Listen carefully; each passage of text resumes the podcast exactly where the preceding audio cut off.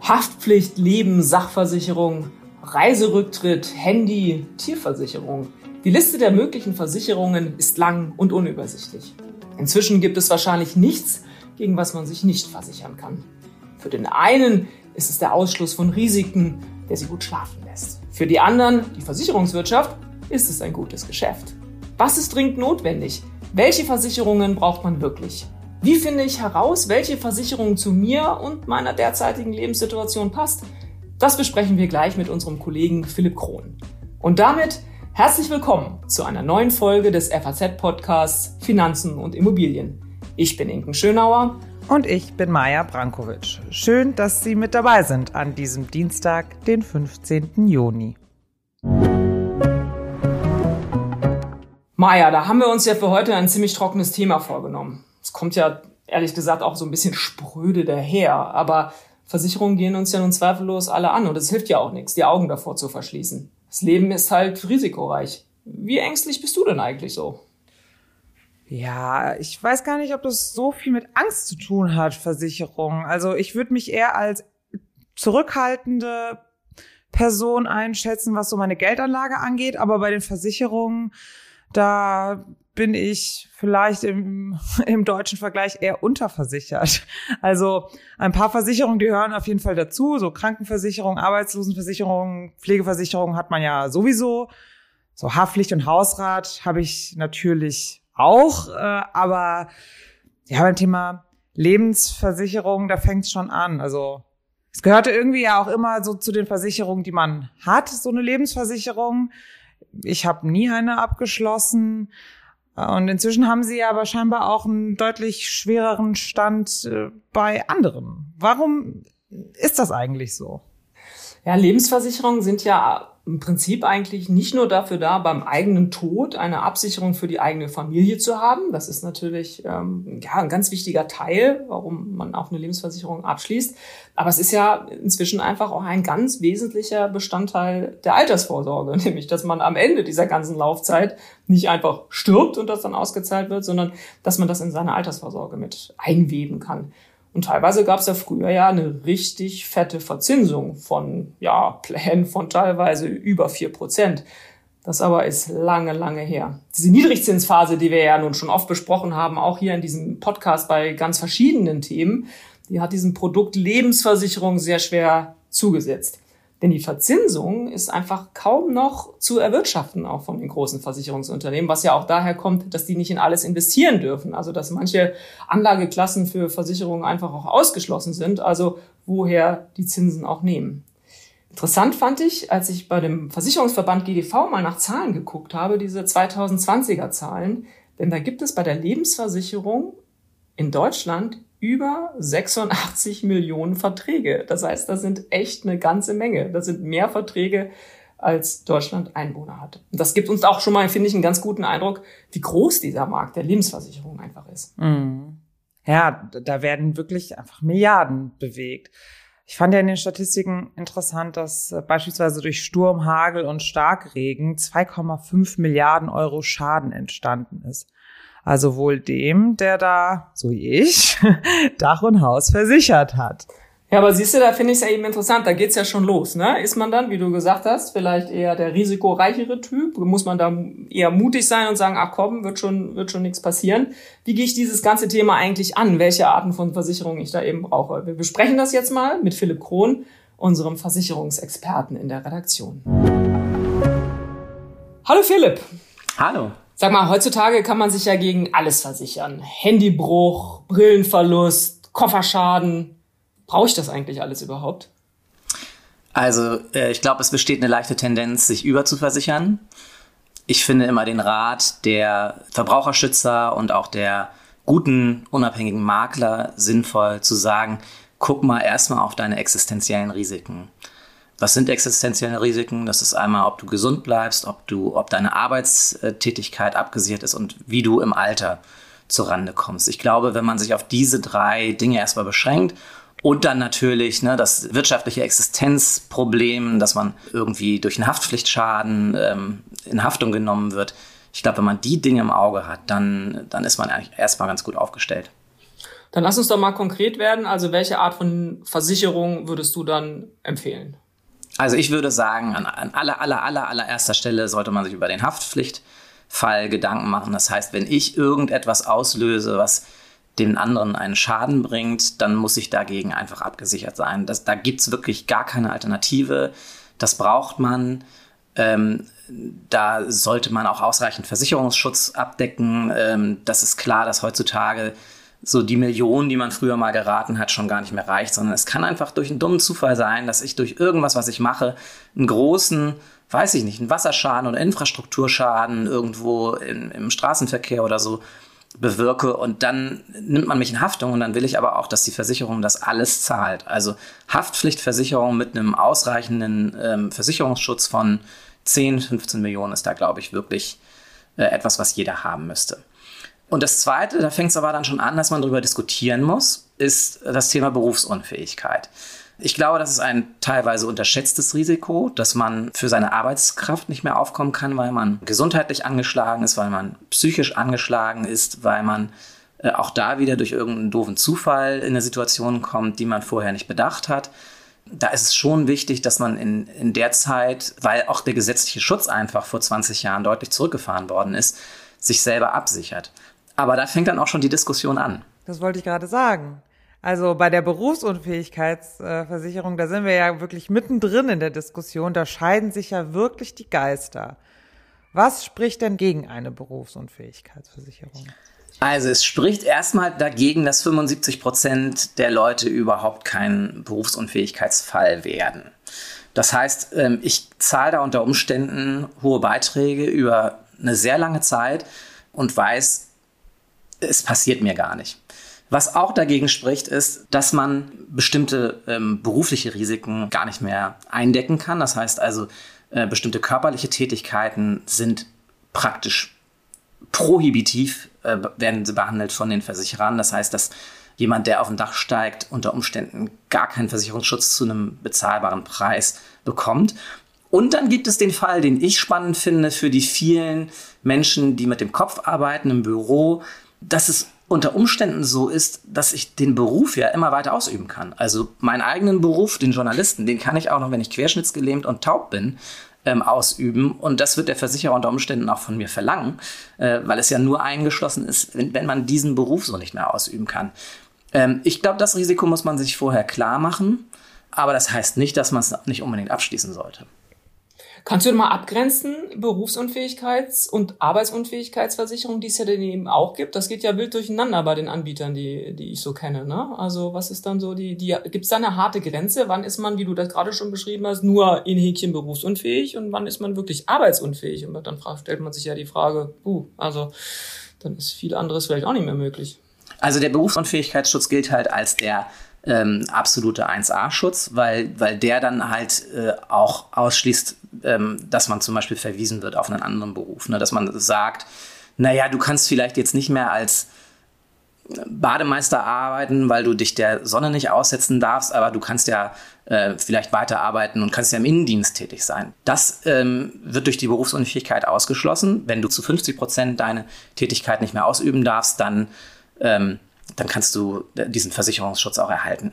Erwerbsunfähigkeit ist dann halt schon ein bisschen sozusagen eingeschränkter. Da, das, da muss es dann sein, dass man überhaupt keine Tätigkeit ausüben kann. Und dann gibt es eben noch die, die Verästelungen, wie zum Beispiel sowas wie Dread Disease, also bestimmte äh, Krankheiten werden eingeschlossen oder bestimmte Fertigkeiten, also zum Beispiel werden bestimmte Dinge, das, die man mit, mit, mit den Händen macht, eingeschlossen.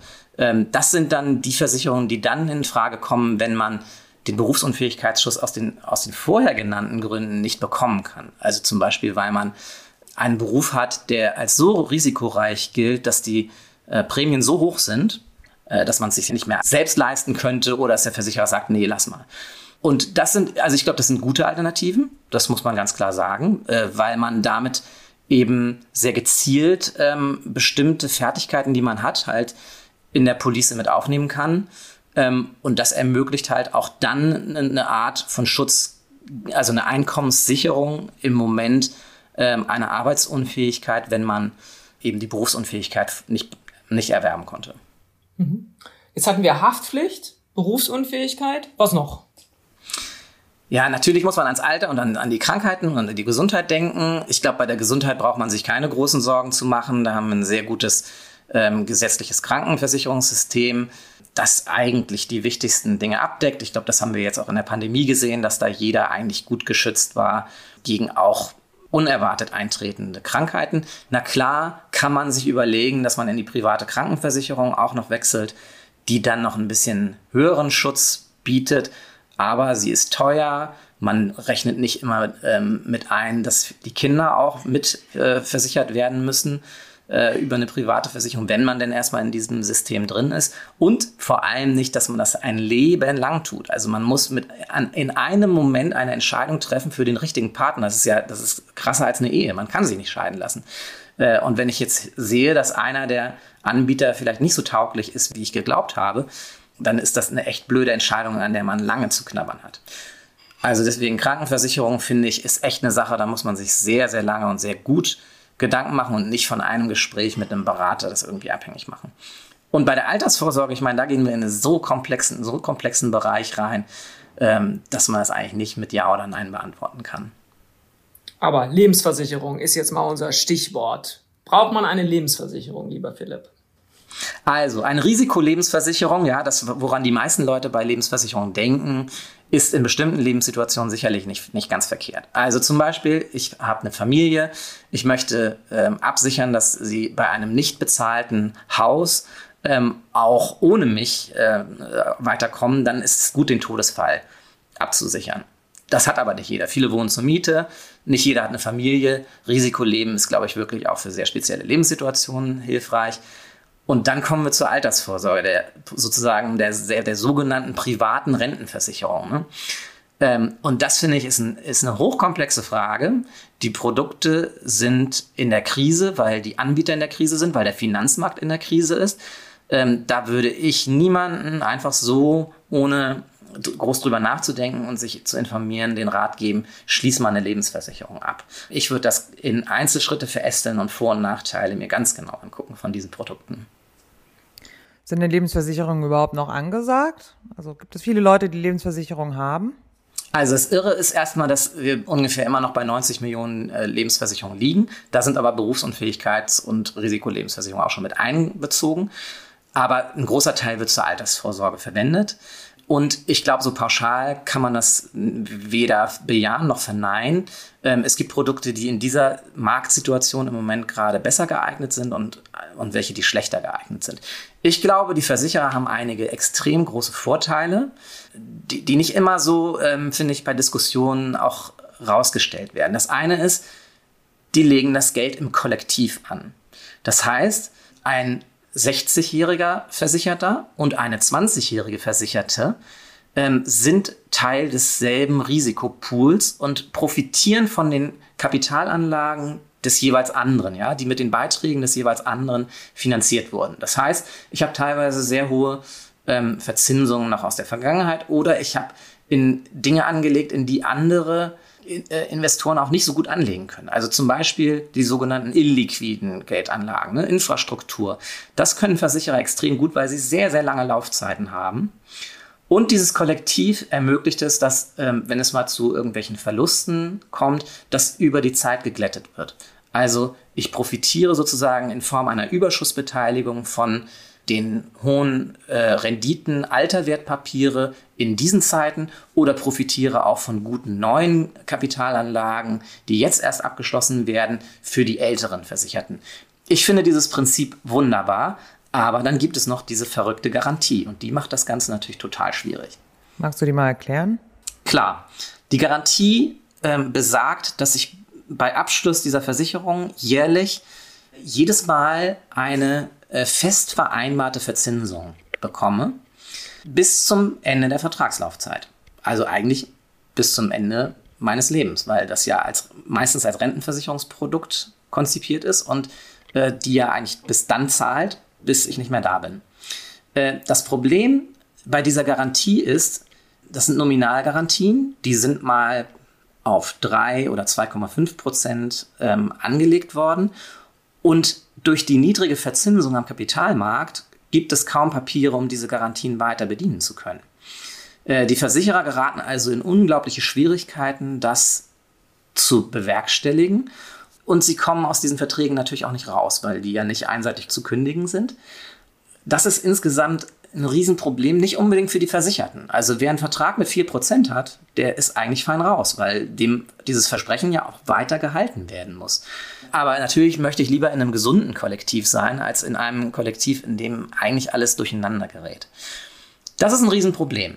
Und warum machen die Versicherer das?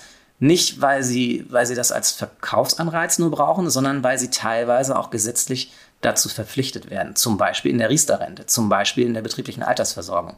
Da gibt es eigentlich im Hintergrund eine riesige Diskussion drüber, äh, in der Politik, in der Gesetzgebung.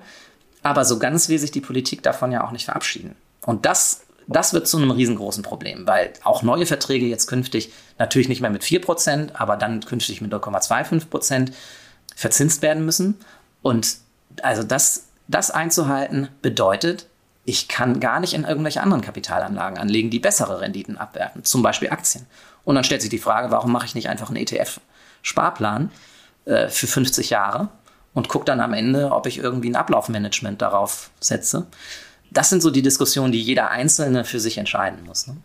Ich finde, das mit der Garantie ist ein, ein ganz wichtiger Punkt, den du ansprichst. Ich denke ja manchmal vor allem, also weil du ja sagst, die wenn du eine vierprozentige Verzinsung vielleicht noch hast, also einen Vertrag mit der vierprozentigen Garantieverzinsung, wer weiß, was in 10, äh, 15 oder 20 Jahren ist, wenn die das dann aber gar nicht mehr können oder die Welt ist irgendwie eine andere, ob es nicht vielleicht doch irgendwie einen Shortcut gibt, dass das, was heute so sicher scheint, das äh, Thema Rente, ne, ist so sicher, hatten wir ja schon mal an anderer Stelle, wer weiß, was in 20 Jahren ist. Also das ist äh, tatsächlich ein, ein wichtiger Punkt. Und was eine interessante Frage ist, ähm, die ich dich auch mal bitte zu beantworten, ist auch, ich habe ja vielleicht vor ein paar Jahren gedacht, da gab es vielleicht noch vier Prozent Garantie. Dann mache ich doch gleich zwei, drei, vier Lebensversicherungen. Eine vielleicht eben tatsächlich, um mein Leben abzusichern, weil ich irgendwie auch denke, ich habe vielleicht irgendwann eine Familie. Aber eben genau aus diesen Gründen mit so einer vierprozentigen Verzinsung.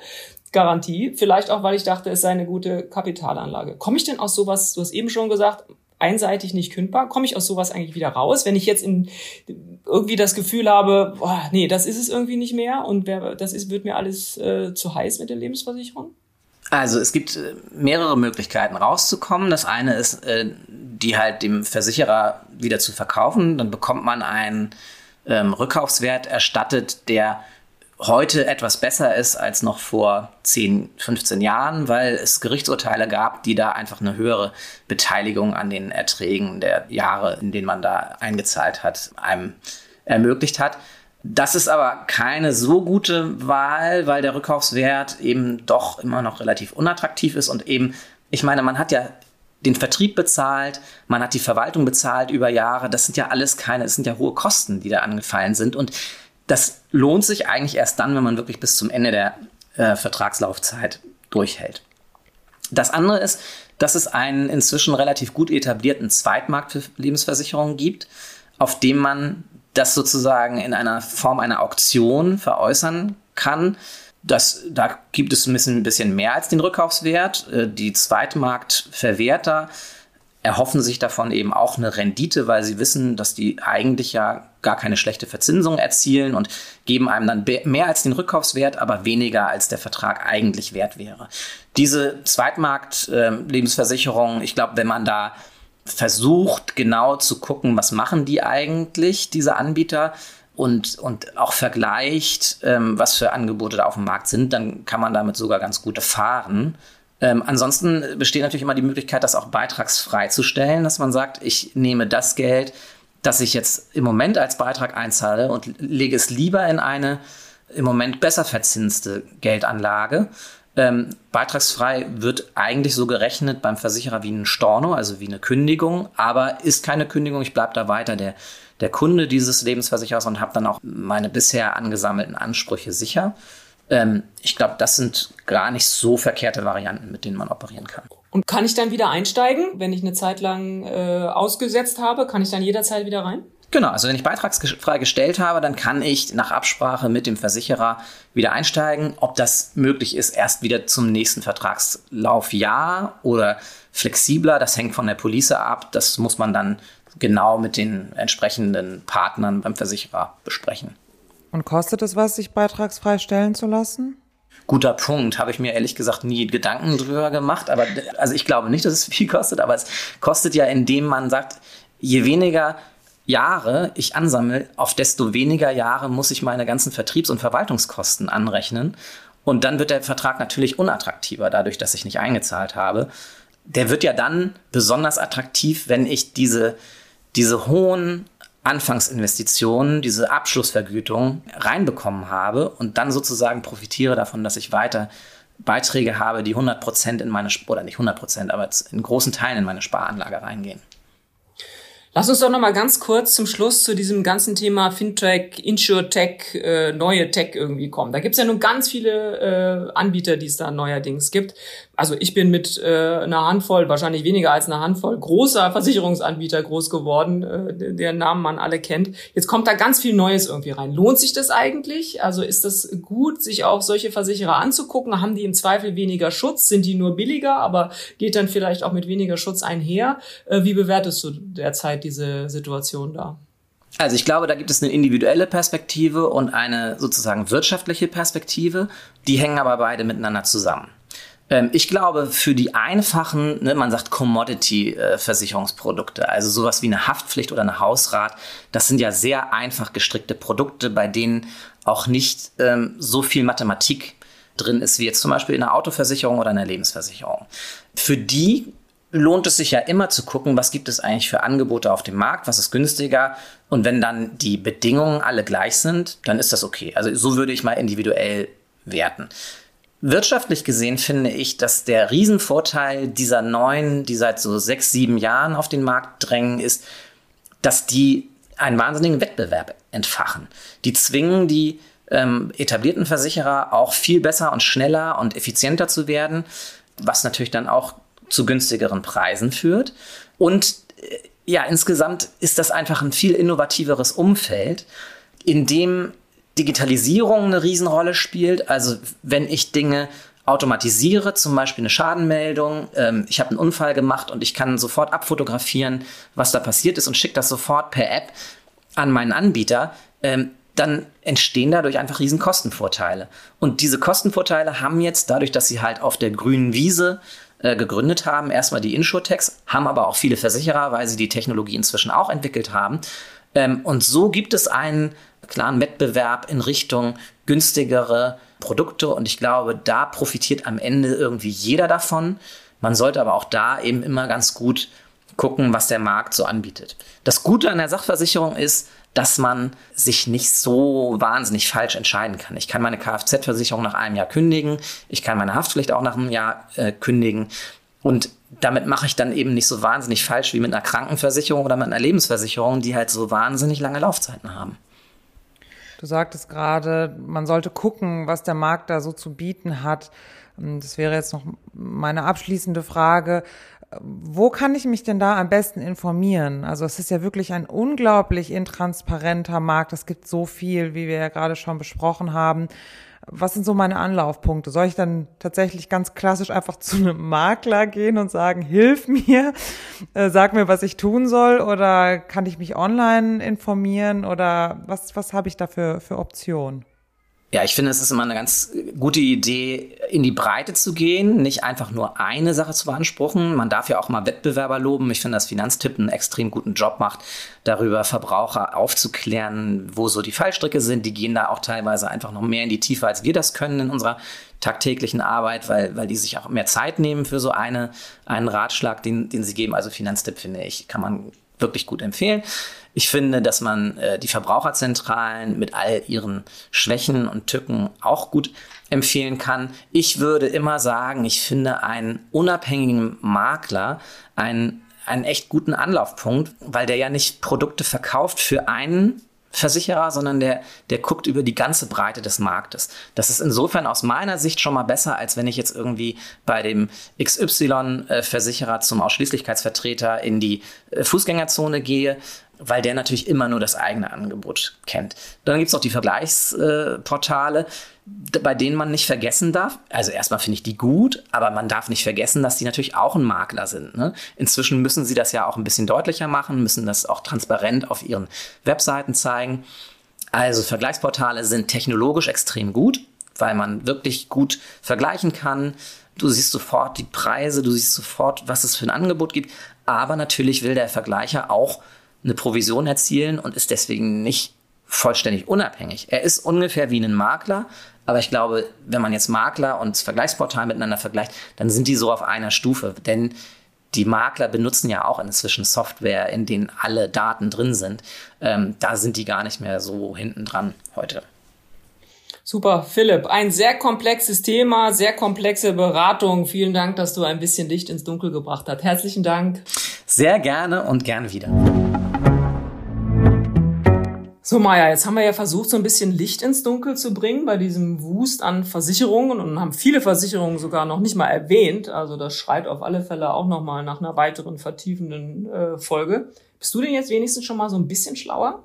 Ja, auf jeden Fall. Also ich habe auch was für mich persönlich, für meine eigene Absicherung aus diesem Gespräch mit Philipp mitgenommen. Ich sollte auf jeden Fall mal über eine Lebensversicherung nachdenken. Jetzt gar nicht so sehr als Altersvorsorge, da habe ich andere Ideen und Maßnahmen, aber allein wenn man ein Kind hat, so wie ich, ähm, ist das vielleicht gar nicht so verkehrt, sich dann doch auch zu überlegen, was eigentlich passiert, auch finanziell, wenn man dann vielleicht ja doch nicht mehr ist. Das sind ja furchtbar hässliche Gedanken, die man sich ja sehr, sehr ungern macht, aber das bringt ja nichts, das einfach vor sich herzuschieben und einfach zu ignorieren. Also ich glaube, da werde ich jetzt mal tätig werden. Und wie sieht's bei dir aus? Ja, ich fand ähm, so dieses Konkrete, ne? Also das zeigt halt schon, wir müssen halt viel mehr über diese Sachen äh, sprechen. Du sprichst die Lebensversicherung äh, an, dass man sich das einfach mal bewusst macht, wofür diese Dinge auch im, im Prinzip irgendwie da sind. Ich fand das äh, mit der Berufsunfähigkeitsversicherung echt interessant. Das wirkt ja auch immer so abstrakt, was das eigentlich bedeutet und betrifft mich das. Das kann aber einfach so je nach Job echt einfach ein existenzbedrohendes Thema sein. Und dabei dann eben auch, es ist ein wichtiges Thema, aber vielleicht auch nicht für alle. Ja, Inken, was ist diese Woche dein Ding der Woche? Ich finde, ein echtes Ding der Woche ist, wie Warren Buffett neuerdings investiert. Oh, das klingt spannend. Wie investiert Warren Buffett? Ja, jetzt hat sich Warren Buffett mit einer halben Milliarde Dollar, also 500 Millionen Dollar, an der brasilianischen Neobank Nubank beteiligt. Ich weiß gar nicht, ob ich das richtig ausspreche, so ob brasilianisch oder ob das irgendwie englisch ist. Hast du von der schon mal gehört? Ehrlich? Nein. Ich auch nicht. Die haben immerhin 40 Millionen Kunden, was nun wirklich echt schon eine große Hausnummer ist, und die gehören damit zu den größten ihrer Art. Nur mal so zum Vergleich, wir hypen ja hier immer schwer N26, diese Neobank, die wir hier in Deutschland haben, und die haben gerade mal sieben Millionen Kunden. Ja, es klingt aber so, als könnte der 90-jährige Star-Investor aus Amerika doch wieder einmal einen richtig guten Riecher bewiesen haben. Ja, es kann eben gut sein, dass der uns wieder links oder auch rechts oder auch gleichzeitig überholt. Mich macht nur irgendwie so ein bisschen stutzig, dass er ja normalerweise in nie etwas investiert, was er nicht versteht. Aber was ihn an diesem brasilianischen Fintech begeistert, das wird wohl erstmal ein Geheimnis bleiben ja, vielleicht sollten wir ihn auch nicht unterschätzen. Und er hat die riesengroße Kompetenz, was den brasilianischen Fintech-Markt angeht. Ja, aber jetzt mal äh, zu uns. Wirst du jetzt auch Nubank kaufen? Na, ich kann dir sagen, dass wir den brasilianischen Fintech-Markt jetzt mal auf alle Fälle in der Zeitung auch mal aufrollen. Da äh, werde ich jetzt erstmal die Kollegen dran setzen. Aber was das Investment äh, betrifft, ich fürchte auch die Kleckerbeträge, die ich da so äh, einzahlen könnte, darauf können die jetzt erstmal verzichten. Aber angeblich wollen sie irgendwann mal auch an die Börsen. Und deswegen haben wir da mal besser ein Auge drauf. In der Tat. Wir bleiben auf jeden Fall dran in diesem Podcast. Und das war's auch schon wieder mit unserer dieswöchigen Folge des FAZ Podcasts Finanzen und Immobilien. Wenn Sie Fragen haben, Themenwünsche oder auch Anregungen, schicken Sie uns eine E-Mail an podcast.faz.de oder schreiben Sie uns auf unseren Social Media Kanälen. Wir freuen uns wirklich, wenn Sie uns da abonnieren und uns auch weiterempfehlen. Zu finden sind wir überall dort, wo es Podcasts gibt. Tschüss, bis nächste Woche. Alles Gute und machen Sie was aus Ihrem Geld.